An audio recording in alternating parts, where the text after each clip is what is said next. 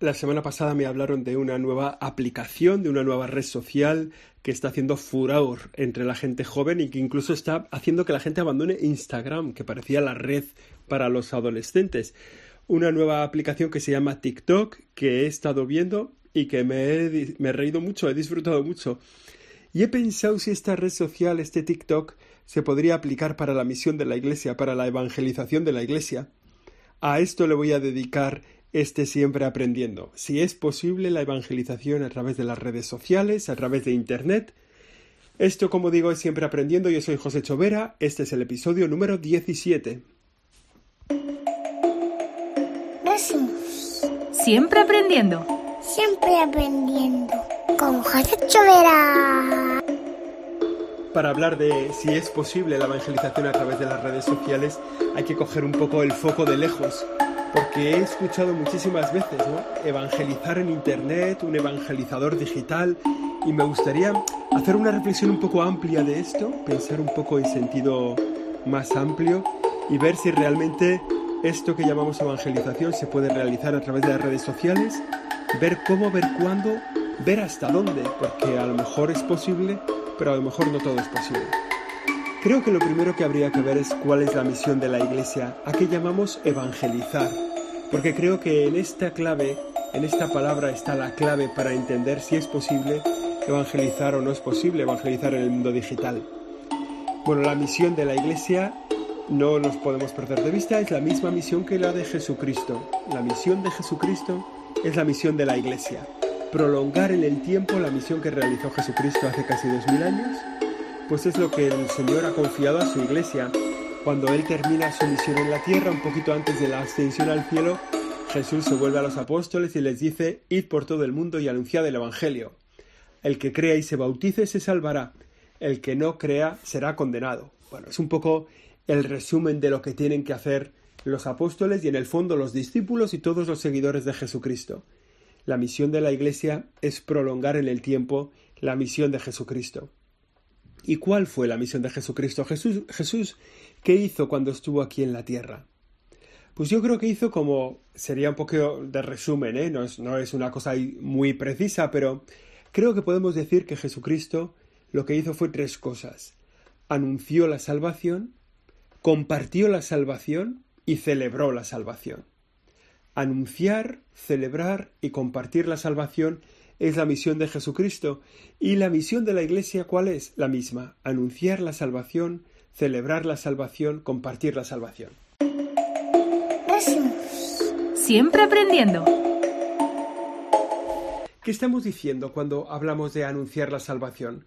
Pues recordamos esas palabras que Jesucristo las escuchamos hace unos domingos en la misa, lo decíamos en el podcast Domingueros, decíamos esas palabras del Señor Convertíos está cerca el reino de los cielos, que es el compendio de su mensaje, el anuncio de la salvación, lo que nos está pidiendo, cambiar de vida, convertirnos, está cerca el reino de los cielos. Ese es el anuncio, el compendio del mensaje de Jesucristo. Es un compendio que Jesucristo realiza con las parábolas, con las enseñanzas, con las catequesis que él da. Son un anuncio de salvación que, se, que es visible a través de sus palabras, de sus obras.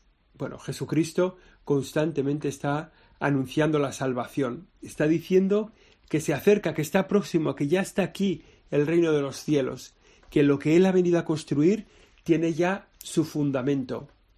Por eso decimos muchas veces que el reino de los cielos ya está aquí, que el reino de los cielos es Jesucristo, que estamos ya en la plenitud de los tiempos. Jesucristo anuncia la salvación.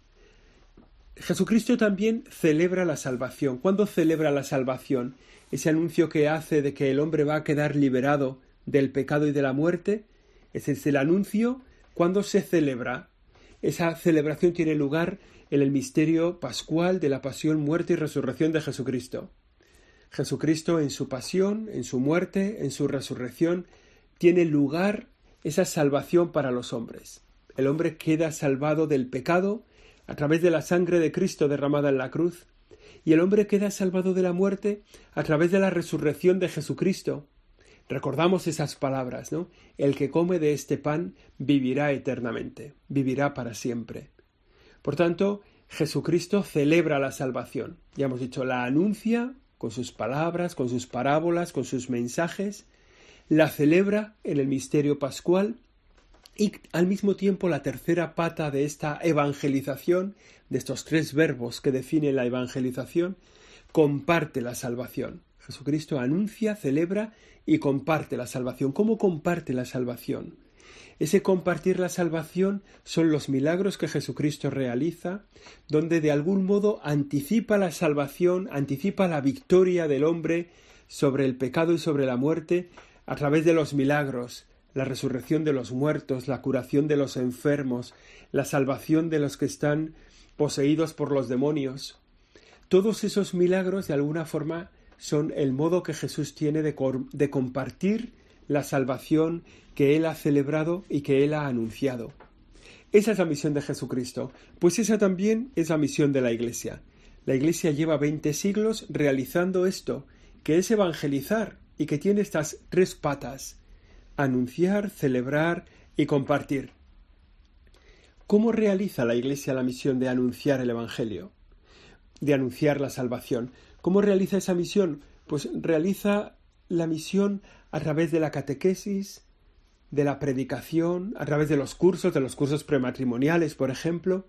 Es el lugar donde la Iglesia enseña cuál es la fe que ella tiene, que enseña cuál es la enseñanza de Jesucristo. Digamos que a través de las predicaciones, de las novenas, a través de las oraciones, a través de tantas realidades de formación, de centros de estudio, de universidades de la Iglesia, a través de todos estos ámbitos de formación, la Iglesia cumple con la misión de anunciar la salvación. También la Iglesia comparte la salvación. ¿Cómo realiza ese compartir la salvación? Para la Iglesia compartir la salvación es la celebración de los sacramentos. Los siete sacramentos de la, de la Iglesia, los siete sacramentos que fueron instituidos por Jesucristo, son los cauces a través de los cuales llega la gracia a las personas. De esta forma, de manera especial, la Eucaristía y la confesión que las personas pueden recibir con frecuencia. La Eucaristía a diario. La confesión también, si fuera necesario, a diario, pero frecuentemente que nos anuncian, que nos traen, que realizan en nosotros la liberación del pecado, la liberación de la muerte definitiva. Estos sacramentos realizan en nosotros la salvación, celebran en nosotros la salvación. También, por supuesto, los otros sacramentos de la iniciación cristiana, además del bautizo, está la confirmación y la Eucaristía, bueno, pues bautismo y confirmación también son anuncios de la salvación. Con el bautismo se nos perdonan los pecados que tenemos hasta ese momento. Con la confesión se perdonan los pecados que hemos cometido después del bautismo. Digamos que también son sacramentos para la salvación del ser humano. Hay otros dos sacramentos que están ordenados al beneficio de la comunidad, el matrimonio y el orden sacerdotal y uno más, el de la unción de los enfermos, que perdona también los pecados y que ayuda a los enfermos a disponerse para la salvación definitiva. Los siete sacramentos es el lugar en el que la Iglesia comparte la salvación. Ya hemos dicho cómo la Iglesia la anuncia en su predicación y en todas las formas de enseñanza que tiene su misión. Ya hemos visto cómo la Iglesia comparte la salvación, perdón, cómo celebra la salvación y cómo comparte la salvación la Iglesia. La Iglesia comparte la salvación a través de las obras de caridad, a través de llevar el amor de Dios al prójimo. Y esto lo realiza con unas obras de misericordia, obras de misericordia que hemos llamado corporales o espirituales, y que tienen mucho que ver con dar de comer al hambriento, dar de beber al sediento, vestir al que está desnudo, enterrar a los muertos, también con una dimensión espiritual enseñar al que no sabe, bueno, rezar por los vivos y los difuntos, son obras de misericordia que permiten compartir la salvación con las personas. La vida de caridad es la expresión, la vida de caridad es la expresión de la potencia del amor de Dios en este mundo y de la presencia del amor salvador de Dios sobre las personas. Por tanto, ya tenemos qué es la evangelización. Es muy importante. ¿Cuál es la misión de la Iglesia? La evangelización. ¿En qué consiste? En anunciar, compartir y celebrar la salvación. ¿Cómo lo hace? A través de las predicaciones, a través de los sacramentos, a través de las obras de misericordia. siempre aprendiendo. Y aquí viene entonces la pregunta, ¿es posible realizar la evangelización a través de Internet, a través de las redes sociales? Bueno, creo que vale la pena iniciar con un pequeño paréntesis. ¿Qué son las redes sociales? ¿De qué van las redes sociales? Las redes sociales son esa disposición de Internet, la segunda generación de Internet que establece diálogo entre personas, que crea comunidades de personas.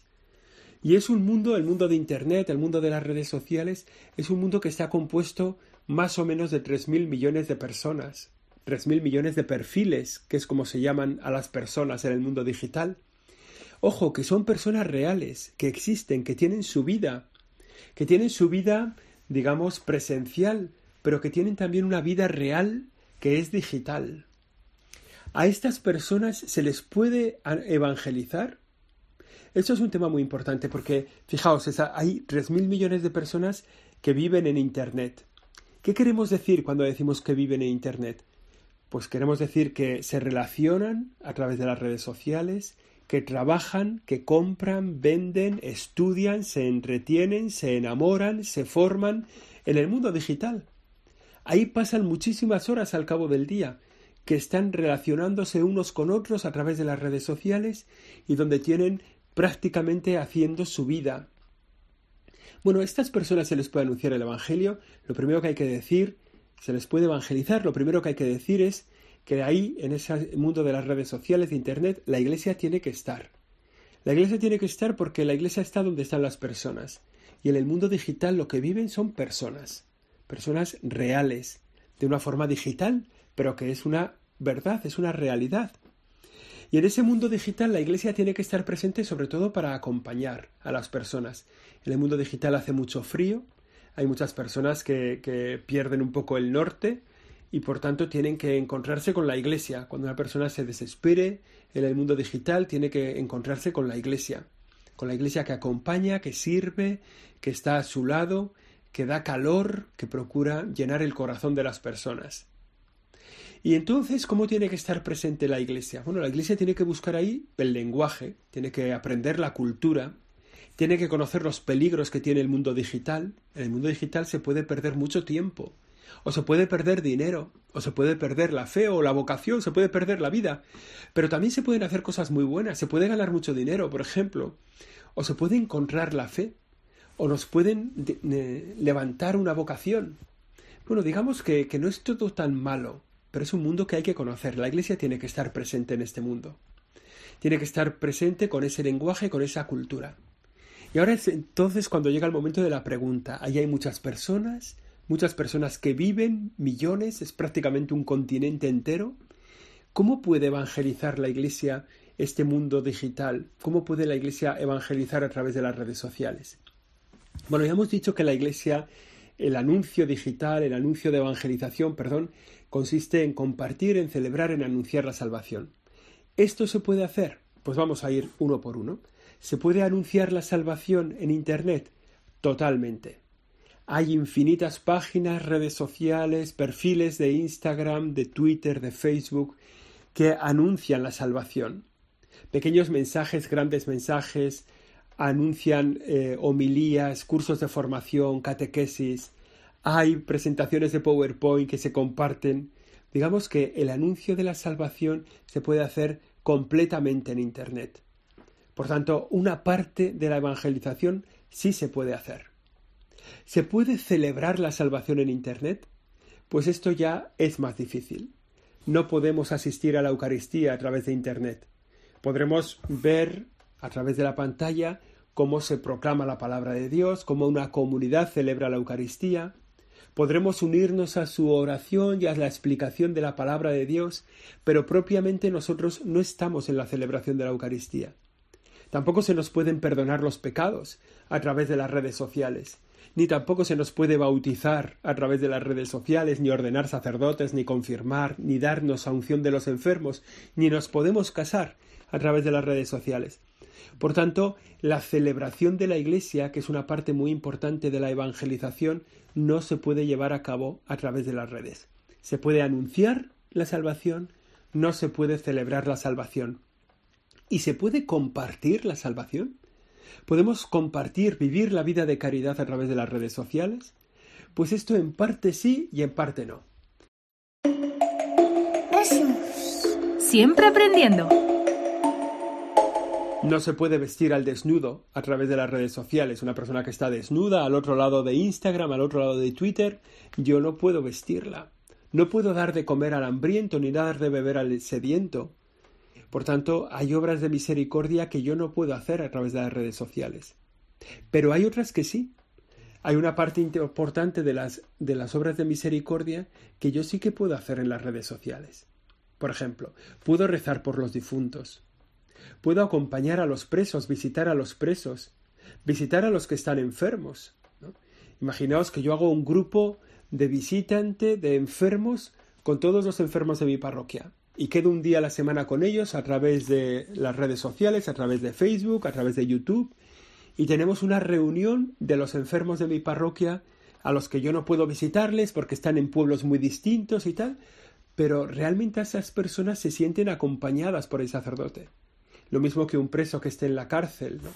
no, tiene acceso a Internet, pero luego va y, algunos presos tienen redes sociales, o sea que seguramente se les puede acompañar a través de las redes sociales. Bueno, digamos que hay obras de misericordia que sí se pueden hacer eh, a través de Internet.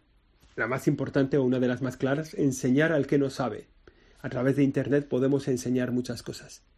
Por tanto, y ya para terminar respondiendo a la pregunta, ¿se puede evangelizar a través de Internet?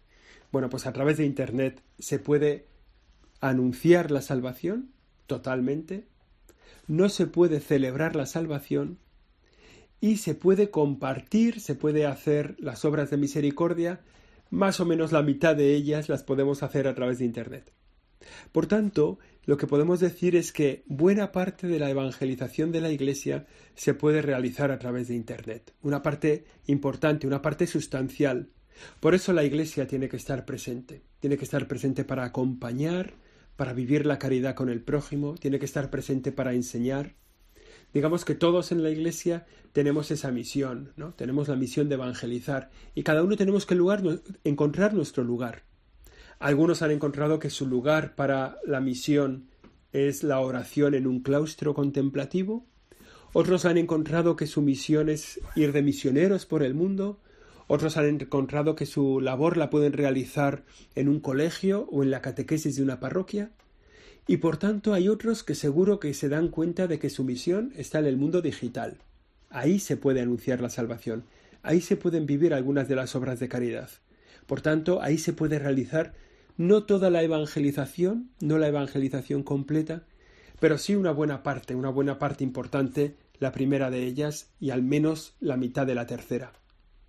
Y además, en ese lugar, en esas redes sociales, la Iglesia puede, digamos, ofrecer un lugar de acogida y de encuentro. Que es verdad que no puede ser definitivo, porque a las personas hay que llevarlas a un encuentro con Jesucristo, y ese encuentro con Jesucristo se realiza en una comunidad cristiana.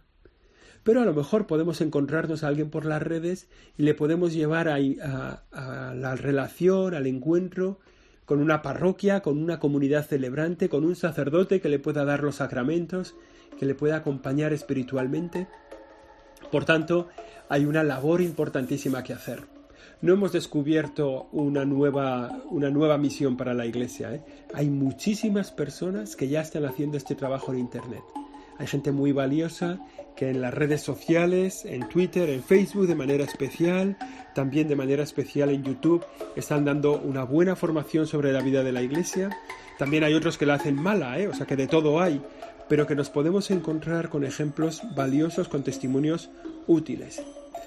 Aquí vamos a terminar este Siempre Aprendiendo, el episodio número 17. Nos hemos dedicado a descubrir si es posible la evangelización en el mundo digital y aunque no sea totalmente posible, es muy grande la labor que se puede hacer en este mundo. A ella te invito. Yo soy José Chovera, esto ha sido Siempre Aprendiendo y la semana que viene estaremos con vosotros si Dios quiere. Buena semana.